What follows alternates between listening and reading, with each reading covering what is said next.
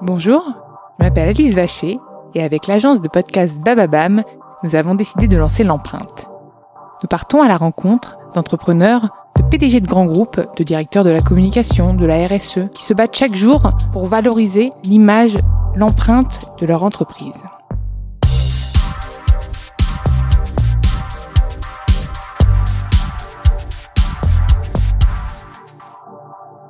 Petite précision, ces épisodes ont été enregistrés avant le confinement. Dans ce nouvel épisode de l'empreinte, j'ai le plaisir d'accueillir Bruno Roche, chef économiste du groupe Mars et fondateur d'Economics of Mutuality. Bonjour Bruno. Bonjour. Je suis ravie de t'accueillir dans l'empreinte. Merci de ton accueil. Bah, avec grand plaisir. Euh, ce matin, je regardais un petit peu du coup ce groupe Mars. Euh, moi, Mars, clairement, bah, c'était le Mars. C'était euh, bah, quand même aussi Laurie, etc. Mais j'ai vu la multiplicité euh, des, euh, des, des, entreprises euh, finalement fédérées. Mais c'est un groupe énorme, gigantesque. Mm. Qu'est-ce que tu peux me dire en deux mots de ce groupe-là avant de me parler de toi? C'est un, un, groupe qui est, qui, c'est encore un groupe familial, entièrement privé. Donc c'est ça qui, qui fait aussi sa particularité d'un point de vue actionnariat et valeurs et culture, naturellement. Mais tu, si sens, regarde... tu le ressens encore cette culture familiale Oui, oui, oui. Dans cet énorme groupe Oui, la, famille et les valeurs sont, sont présentes, vraiment. Et euh, c'est ça qui te dit, c'est la raison pour laquelle j'avais rejoint ce groupe il y a presque 25 ans maintenant. C'est pour les, pour les valeurs, les principes et cet actionnariat familial qui permet d'avoir une vision plus long terme et également une, une croissance plus, euh, voilà, plus en phase avec les besoins de la société. C'est ça qui est intéressant. Et donc toi, tu as dû hmm. en voir plein des rachats. Oui, mais en même temps, l'ADN de l'entreprise est resté intact. Et d'ailleurs, une, un des, en tant que chef économiste, j'ai aussi travaillé sur les cultures d'intégration, enfin, les, les, dimensions culturelles dans les rachats d'entreprise. Parce que voilà, on sait aujourd'hui qu'à peu près seulement un tiers des fusions-acquisitions créent de la valeur économique et que la, la, raison numéro un pour laquelle il n'y a pas de création de valeur, ce sont des misfits culturels qui existent entre les, euh, entre les entités rachetées et les entités qui rachètent. Et donc cette dimension culturelle est très très très importante. Et je sais qu'il y a beaucoup de travaux qui ont fait, sont faits sur le purement financier. Pour moi, je m'étais intéressé à la dimension culturelle des entreprises. Euh, comment comment les cultures des entreprises peuvent se marier pour faire quelque chose de cohérent. Et donc, c'est une approche plus anthropologique que sociologique qui est aussi euh, fondée sur les valeurs. Donc, euh, oui, la culture Mars est forte, la culture Mars a réussi à, être conservée. Et euh, c'est vrai qu'aujourd'hui, Mars est un immense groupe avec presque 40 milliards de dollars de chiffre d'affaires. 120 euh, 000 associés euh, dans le monde entier. Euh, bref, moi, même, même moi, je m'y perds dans, dans cet océan. De, voilà. Et, c'est un, un, groupe en très bonne santé aussi, qui continue à grandir. Oui, puisqu'il a aussi une variété de, dans son portefeuille de marques. Oui, il y a naturellement les produits historiques comme les barres de chocolat, Mars, M&M, Sneakers, Bounty, j'en oublie sûrement. Il y a aussi les, les bonbons, les chewing-gums, les, comme les Wrigley, les Freedance, etc. Puis aussi toute la dimension du, un peu, du food humain qui est un peu plus, un peu plus petite, mais bon, des grandes marques quand même, comme Ebly, comme, comme Uncle Ben's. Et puis, toute l'immense entreprise de, de, produits et de services vétérinaires, de produits euh, pour chiens et chats, comme Whiskas, Pedigree, Royal Canin, etc., mais aussi pour les euh, de, produits vétérinaires. Donc, c'est intéressant d'un point de vue aussi business de dire que le, Mars n'est plus seulement une entreprise de, manufacturière de produits, elle est aussi une entreprise de services de services de santé pour, euh, pour, pour, les, pour les animaux de compagnie. Et puis aussi qui est en train d'évoluer également vers une société de, de connaissances donc de la d'équipement des, des, des, chiens et des chats de, de voilà de, de, de, GPS pour les, pouvoir les suivre, les traquer, etc. Donc c'est intéressant de voir la dimension également humaine. Qui, qui s'adapte en fait aussi aux nouvelles technologies et tout ça. et donc qui s'adapte aujourd'hui aux enjeux euh, environnementaux. On va en parler forcément. Euh, c'est vrai que, la dimension, les, les, gens connaissent Mars pour les produits en chocolat, etc., mais moins pour les produits pour animaux. Mais aussi parce que le naming, le hmm. branding, le Mars, hmm. c'est vrai. Moi, quand je vois groupe hmm. Mars, je m'attendais à avoir en gros déjà un code couleur un peu noir. Pas du tout, c'est bleu. Ah bon, alors je, je me suis plantée. Puis en fait, après, ils mettent en gros euh, Royal Canin et tout. Je me dis, ah, et non, non, c'était vraiment euh, comme quoi il y a encore une. Euh, finalement, on est plus, on est plus touché par les marques mm. du, du, groupe que par le groupe en lui-même. Oui, et ça, ça correspondait d'ailleurs à une culture euh, volontaire dans ce sens. Et, euh, pendant très longtemps, Mars a voulu mettre en avant ses marques et non pas l'entreprise en tant que telle. Et c'est une, une, stratégie assez récente de commencer à parler du groupe Mars. Oui, parce que j'ai vu qu'il était quand même maintenant présent sur les médias sociaux, etc. Donc c'est voilà. Mais c'est récent. Mais, mais de façon complètement différente de chacune des marques. Voilà, c'est très récent. C'est très récent. Ce, qui était, ce qui intéressait beaucoup l'entreprise, c'est de mettre en avant les marques et la relation avec le, le consommateur final et finalement, qui était derrière était, secondaire. contrairement à des entreprises qui avaient une vision plus de mettre en avant la marque corporate et ensuite les marques qui clignaient dessous, Mars a plutôt eu une, une, approche différente. Et la raison pour laquelle d'ailleurs on a commencé à parler du groupe Mars en tant que tel, c'est qu'on a compris justement par rapport à, ta question de RSE, c'est que les consommateurs, la société civile au sens large, a besoin de savoir qui est derrière ces marques quel type de valeur ils portent. Donc c'est à ce moment-là que et une prise de conscience au niveau de, l'entreprise en disant bon la, la, la, la, discrétion c'est une valeur parce que je pense que c'est vraiment quelque chose qui est très ancré dans la culture de l'entreprise. Mais si la discrétion peut être perçue comme une forme de, de culture du secret là c'est plus une très bonne chose. Donc on va commencer à parler de nous on va commencer à parler de nos valeurs mais toujours avec cette idée selon laquelle le, le bruit ne fait pas de bien et le bien ne fait pas de bruit Et toi, du coup, tu as, quand tu as rejoint le groupe Mars, donc il y a 25 ans, mmh. quel était un peu ton parcours? Parce que c'est vrai que là, on a commencé le podcast à l'envers, on a parlé mmh. du groupe mmh. avant de parler de toi, mais ça, c'est de ma faute. Mais c'est non, c'est très bien. C'est beaucoup plus important de parler du groupe que de moi. Bah, moi, ça m'intéresse vraiment, parce que 25 ans dans un groupe euh, euh, comme celui-là, enfin, voilà, qu'est-ce que enfin, d'où tu viens, quelles étaient tes études Est-ce que tu as toujours voulu travailler dans un grand groupe euh.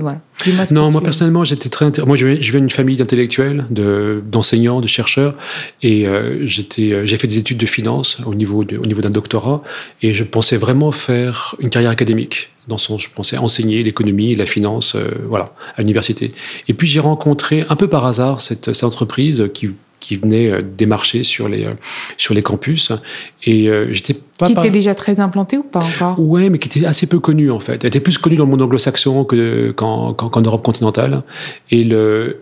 Et bon, en discutant avec les gens des ressources humaines, j'ai perçu quelque chose de vraiment intéressant, des cultures, et, et on est resté en contact, dans sens, on, s'est vu régulièrement, etc. Et puis à un moment, ils m'ont fait, ils m'ont fait une offre pour venir les rejoindre dans un job qui n'était pas vraiment défini, mais en, en me disant, voilà, c'est vraiment le type de personne, vous êtes le type de personne qu'on veut avoir dans notre entreprise, pas nécessairement pour faire un job en tant que tel, mais pour, euh, tout comme le, potentiel que, que, ça pouvait représenter de travailler avec, eux. Donc j'étais séduit par cette offre, parce que je trouvais que c'était une offre un peu euh, atypique. En général, les gens postulent pour un job, et là, je ne postulais pas pour un job, je ne demandais pas un job. Et on m'a proposé quelque chose qui était, euh, qui était même pas un job, qui était plus de rejoindre une, une, structure. Un think tank, peut-être, ouais, c'était un peu comme ça. Et, euh, et donc, j'étais séduit par cette approche. Je me dis, bah, si ça marche pas, euh, au bout de 2-3 ans, j'arrête puis je retourne à mes études. Hein. Et puis voilà, je, je, continuerai, je continuerai mes, mes, études académiques. Et en fin de compte, voilà, 25 ans plus tard, presque un peu plus maintenant, voilà, j'y suis, j'y suis encore. Voilà. Donc, c'est les valeurs, vraiment, les valeurs, les principes, la culture qui, qui m'ont attiré et qui font que je suis resté toutes les années. Et donc toi, tu as vu, du coup, puisqu'on va revenir au cœur mm. euh, du sujet qui est la RSE, tu as vu cette évolution euh, de prise de conscience euh, écologique, sociale des entreprises? Oui, et en fait, c'était cette, cette, dimension de, ce qu'on appelle de la mutualité en, anglais, mais qu'on appelle plutôt la réciprocité en français, c'était un principe qui était inscrit dans l'ADN de l'entreprise dès, le, dès 1947. Il y avait le, le fondateur d'entreprise qui avait dit voilà, le but de l'entreprise, c'est de, de promouvoir une, réciprocité dans les échanges de l'entreprise avec toutes les parties prenantes, en commençant par les, par les consommateurs naturellement, mais aussi en incluant la société, l'environnement, déjà en 47, hein, et, et en dernier, les actionnaires. Donc, en quelque sorte, dans cette vision de se dire l'entreprise n'a de sens que si elle crée une réciprocité de bénéfices entre toutes les parties prenantes de son écosystème, dont les actionnaires font partie, mais, les actionnaires, sont en dernier. Oui, et puis finalement, le, bien-être du groupe euh, aura cet effet boomerang sur les, sur les actionnaires. Donc c'est peut-être pour ça aussi qu'ils étaient en dernier euh, dans la chaîne. Mais c'est une vision qui était assez, euh, assez moderne pour, à la fin des années 40 de dire, le seul objectif d'entreprise, c'est ça. Mm. Alors que enfin, le, le, capitalisme financier, quelques années plus tard, disait non, le seul but d'entreprise, c'est de maximiser les profits pour les actionnaires. Donc, quand j'ai pris conscience de cette dimension de la réciprocité comme un moteur de la performance économique, je me dis, voilà, là, il y a quelque chose de vraiment intéressant à creuser. Alors, pendant des années. le but n'était pas non plus de pas rémunérer les actionnaires, non, mais c'est qu'en fait, la création de valeur venait de l'entreprise même et du coup du, euh, du, reste pour les actionnaires. Ouais, et c'est vraiment l'idée selon laquelle euh, ce, principe qui s'appelle le principe de mutualité dans la, dans la culture Mars est écrit en grand dans tous les murs. Dans, bref, c'est le principe distinctif du modèle économique de Mars. Donc déjà à l'époque. Ouais, 47. Euh, l'environnement. Au sens large. Créateur de valeur. au sens large. Alors après, ça a été toujours. Euh, tout dépend enfin, après, ce principe, il a été mis en pratique de manière plus ou moins. C'est ça. Comment concrètement, dans les faits, ça, ça, a été. Plus ou moins, plus ou moins, plus ou moins Est-ce que par marque, finalement, tu me parlais d'un ADN commun, d'une culture, etc. Est-ce que pour chaque marque, cet ADN, cette culture euh, notre RSE hmm. était appliquée ou finalement différenciée en fonction des, On l'a jamais appliqué, on l'a jamais appelé comme ça. On l'a jamais appelé la responsabilité sociale d'entreprise parce que je pense que c'était un modèle qui était, c'était une expression qui est venue plus tard, mais au départ, l'écosystème d'entreprise était quand même assez restreint, parce que c'était une petite entreprise au départ. Et puis, en, devenant de plus en plus grande, la responsabilité de l'entreprise vis-à-vis de ses parties prenantes a commencé à grandir. Et ce principe a toujours été quand même euh, un guide. Alors, c'est un peu comme les dix commandements. Hein. Les dix commandements, on les, on, les enfreint tous les jours, on les brise tous les jours, mais on sait quand on les, quand on les, quand on les enfreint. Et donc, je pense la, la culture d'entreprise, elle a cette valeur, dans le sens, quand elle est, quand elle est forte, quand elle est pratiquée, ça ne veut pas dire qu'on ne la, ça veut pas dire qu'on la pratique tous les jours correctement. mais quand on la pratique pas, quand, on voit les barres chocolatées, c'est bourré de sucre et c'est emballé dans du, dans du plastique. Donc concrètement, en termes d'écologie, ça va pas. Concrètement, il y a, y a, une tension à ce niveau-là. C'est ça. Voilà. Et en fin de compte, je pense que la culture d'entreprise, elle est là pour mettre en évidence la tension. De toute façon, la demande ne sera, enfin, sera de moins en moins là pour ce type de produit. Il y a un vrai risque, oui. Et comme tout, business, tout le business est drivé par cette demande, mm. il va falloir que les marques de ce portefeuille se réinventent. Mais c'est pas simple, parce que malgré tout... il y a quand même des consommateurs. Il y a des consommateurs, et puis quand on leur dit ce qu'ils veulent, ils ne disent pas ce qu'ils font. Dans sens, euh, il y a une différence entre le déclaratif et ce que les gens Et il n'y a pas du tout de baisse de vente de ce type de produit finalement. Non, non, ça se passe bien. Alors on a essayé pendant quelques années, de, il y a quelques années, de créer des, de, créer des, des, barres de chocolat qui étaient euh, moi, que je trouvais délicieuse, qui était en plus même des barres de chocolat à base de, de polyphénol, qui avaient un impact positif sur la santé, etc., qu'on vendait en pharmacie, ça s'appelait Cocovia à l'époque, et, et c'est un produit qui était merveilleux sur le plan de la conception, mais qui ne correspondait pas aux besoins. à l'époque, et peut-être Il n'y a pas si longtemps que ça, ça fait 7-8 ans qu'avait... Donc, les, les, les, comportements alimentaires changent lentement. Très lentement, en fait. Lentement, Et du coup, est-ce qu'un groupe comme Mars peut éduquer ces nouveaux comportements? Puisque aujourd'hui, mmh. euh, ce, type de, ce type de problématique, est-ce que c'est vraiment à l'État de prendre le sujet ou est-ce que chaque marque doit pouvoir, enfin chaque entreprise doit pouvoir aussi prendre ces sujets-là. Chaque entreprise doit prendre conscience des, euh, des points de tension qu'il y a dans son écosystème et de trouver des solutions profitables pour les régler. Par exemple, nous on avait Fleury Michon là dans le mmh. podcast. Mmh. Euh, pareil, euh, mmh. complètement attaquable. Ils ont tout revu, tous leurs plats, et ils sont maintenant presque A ou B. Et quand c'est C, de toute façon, qu'ils n'arrivent pas à revoir la recette pour l'améliorer, ils le mettent en gros. Aujourd'hui, en fait, euh, c'est compliqué pour une entreprise de, ne pas bouger. Et concrètement, qu'est-ce que Mars, mis à part donc pas changer de recette, puisque je pense que les gens qui aiment manger un Mars aiment manger un Mars et ils ne mmh. voudront pas un autre produit qu'un Mars. Mmh. Euh, qu'est-ce que fait euh, le groupe pour, pour, on va dire, améliorer son impact écologique quand, on, quand ils savent qu'ils peuvent pas alors, il y, a il y, a beaucoup de travaux. Alors, moi, moi, je suis un peu moins sur ces questions-là. Donc, éventuellement, je pourrais te mettre en relation avec des gens qui seront plus compétents pour répondre à ces questions. Mais il y a, moi, je suis plus sur la partie de, de la, de la création de valeur euh, en, en, en, introduisant le principe de réciprocité qui permet, à terme, d'adresser toutes ces questions de, de points de tension dans l'écosystème. Parce que quand on regarde un, un, écosystème très large, il y a naturellement la partie consommateur, mais il y a aussi la partie, euh, les, des parties prenantes en amont, les, les planteurs de cacao. Oui, ça. Euh, voilà, il y a énormément. Et donc, les, les points de tension sont tellement importants qu'on doit les adresser de manière aussi euh, en fonction de, de ce que peut faire Mars. Mars ne peut pas tout faire. Euh, ce que peut faire Mars avec d'autres, c'est la dimension également de, de coalition, d'acteurs, etc. Donc c'est plus, euh, moi je suis plus intéressé pour des questions systématiques de, de, de, changement du modèle économique en tant que tel. mais je sais par exemple... Parlement. Alors par exemple, c'est l'idée selon laquelle le, si, l'entreprise a pour vocation de maximiser le profit pour les actionnaires, alors on va avoir un certain nombre d'actions qui vont se mettre en place pour créer du capital financier. Euh, en général, ce qui se passe aujourd'hui, au détriment d'autres formes de, capitaux. Et euh, quand on regarde l'histoire économique depuis une cinquantaine d'années, il y a une cinquantaine d'années, au début des années 70, le capital financier dans l'économie était rare. Et en revanche, il y avait d'autres formes de capitaux qui étaient surabondants. Les ressources naturelles étaient surabondantes. Les ressources humaines étaient aussi étaient surabondantes. Alors que là, elles sont tarissables. Et en revanche, le capital financier était, euh, était rare. Donc du coup, c'était pas absurde, puisque l'économie, c'est aussi la gestion de la rareté, c'était pas absurde d'inventer une école de pensée ou un modèle économique qui crée du capital financier. On avait besoin de plus de liquidité dans le système pour favoriser les échanges, euh, structurer la mondialisation, etc. Et ça, ça a bien marché. Le capital financier a été créé de manière assez, assez rapide. Et moi, personnellement, je vois qu'il a bien marché jusqu'à la fin des années 80. C'est à ce moment-là qu'on commence à avoir les premières bulles spéculatives qui commencent à s'arrêter 87, 94, 2001, etc. Et de plus en plus, les, crises, euh, financières détruisent la valeur.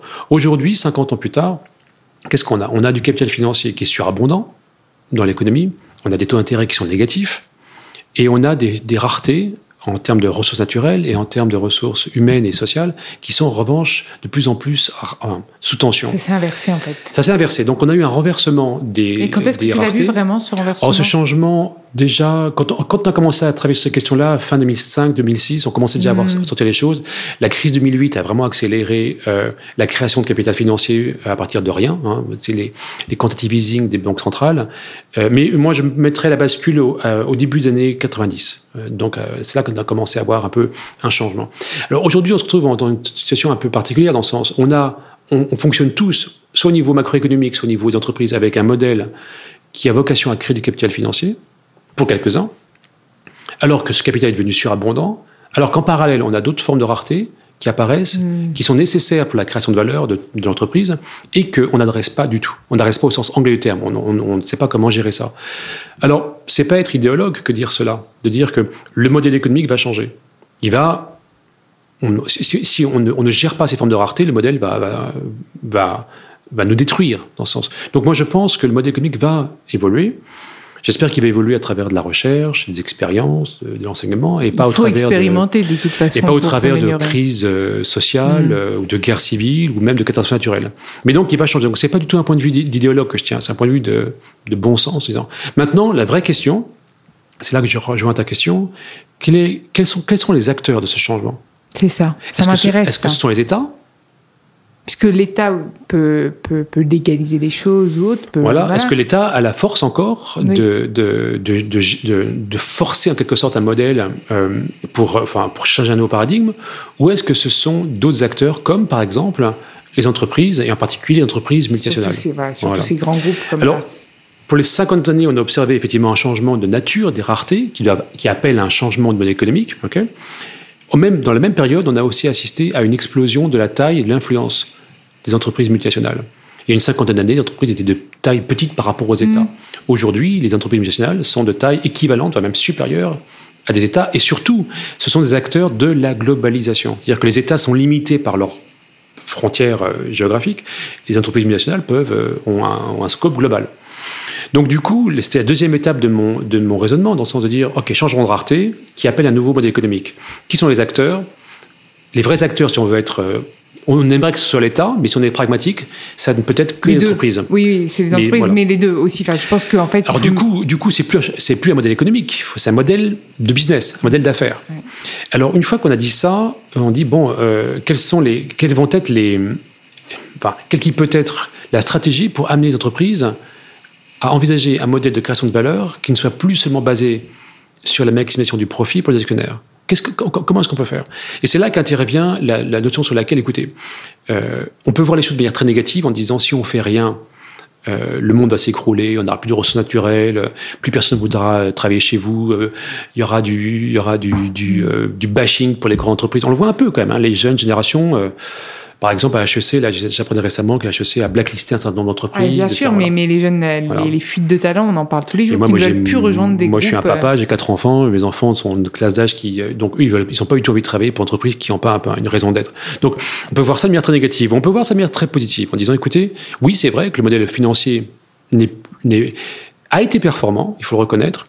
Il est devenu sous-optimum pendant, et maintenant, il devient, à mes yeux, euh, destructeur de valeur. Et je pense que les taux d'intérêt négatifs qu'on observe aujourd'hui sont presque un artefact euh, euh, évident que la finance depuis, enfin, la finance depuis longtemps n'est plus au service de l'économie. ça on le sait depuis quelques années, mais maintenant elle est même plus au service d'elle-même. C'est-à-dire qu'elle se, elle s'auto-détruit.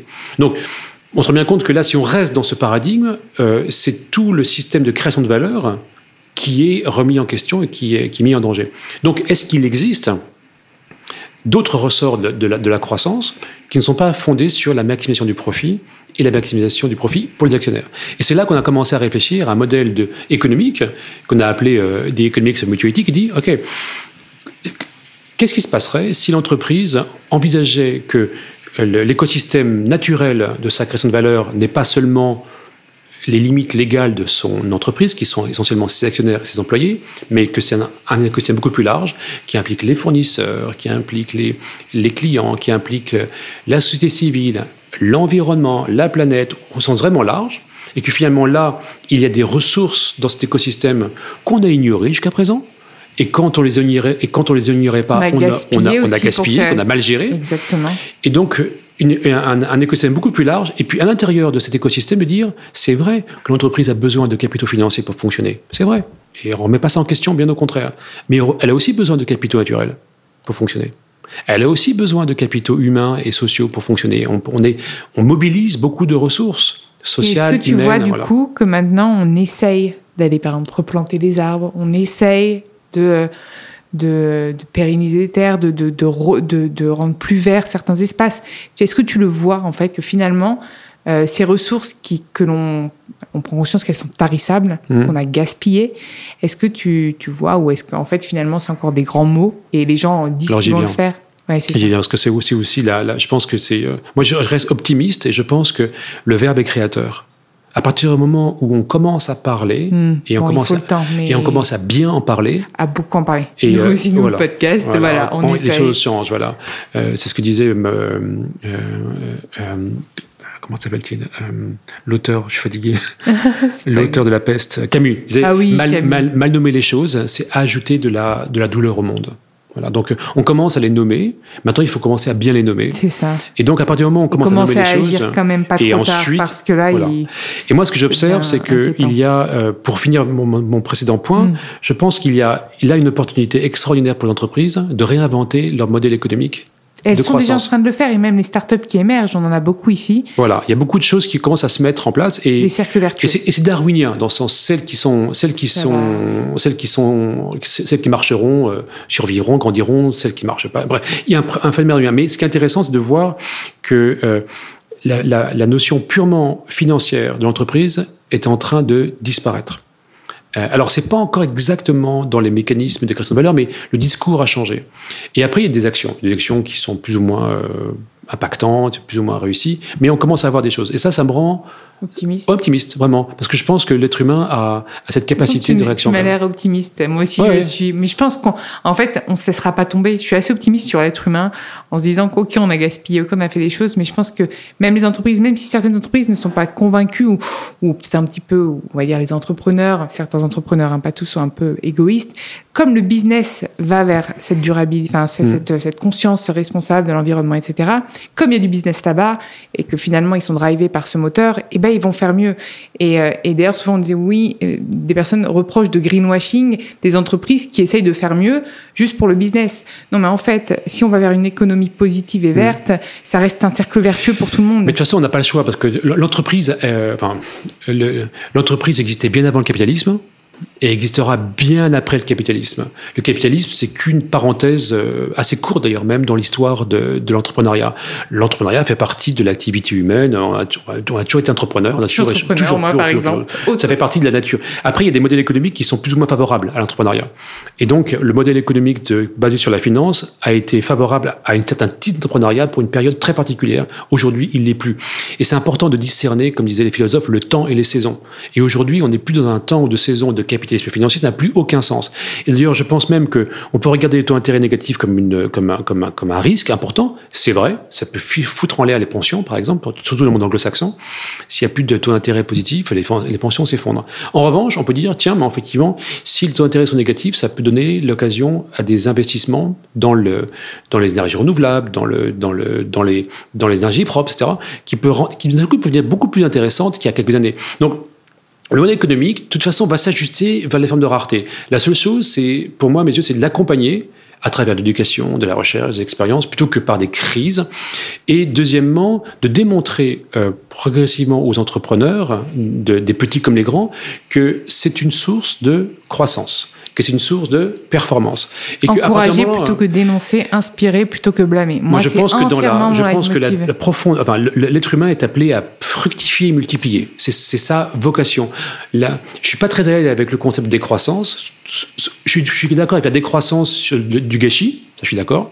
Mais je pense que l'être humain est appelé à la croissance. Il faut jamais cesser de croître, jamais cesser d'apprendre, jamais cesser d'être, de, s'améliorer. On n'avance pas sur des regrets. Il faut avancer. On n'avance pas sur des regrets. On avance également peut-être sur de la confession, sur de. C'est ça. Et je pense que c'est en ce moment ce qu'on est en train de faire. Il faut pas juste dénoncer puisqu'on sait que c'est fait. Maintenant, il faut s'améliorer. Et moi, c'est vraiment, je, je partage ton point de vue là-dessus. Alors le point de vue, je pense qu'il y a un grand discours aujourd'hui, et même dans le monde anglo-saxon, qui est en train de, le monde anglo-saxon a évolué un peu tardivement ces questions-là. Je pense que les, ceux qui sont les plus en avance actuellement sur ces questions-là, c'est l'Europe continentale. Allemagne, France, euh, Pays-Bas, etc. Donc c'est, il y a une grande conscience écologique et sociale. Peut-être la France est plus sur une conscience sociale oui, son histoire, et l'Europe du Nord est plus sur une conscience écologique. Hein. Donc, il y a cette, euh, Mais quoique ça arrive quand même là. Même oui, mais quand même historiquement, on voit un peu ce sont ces deux choses.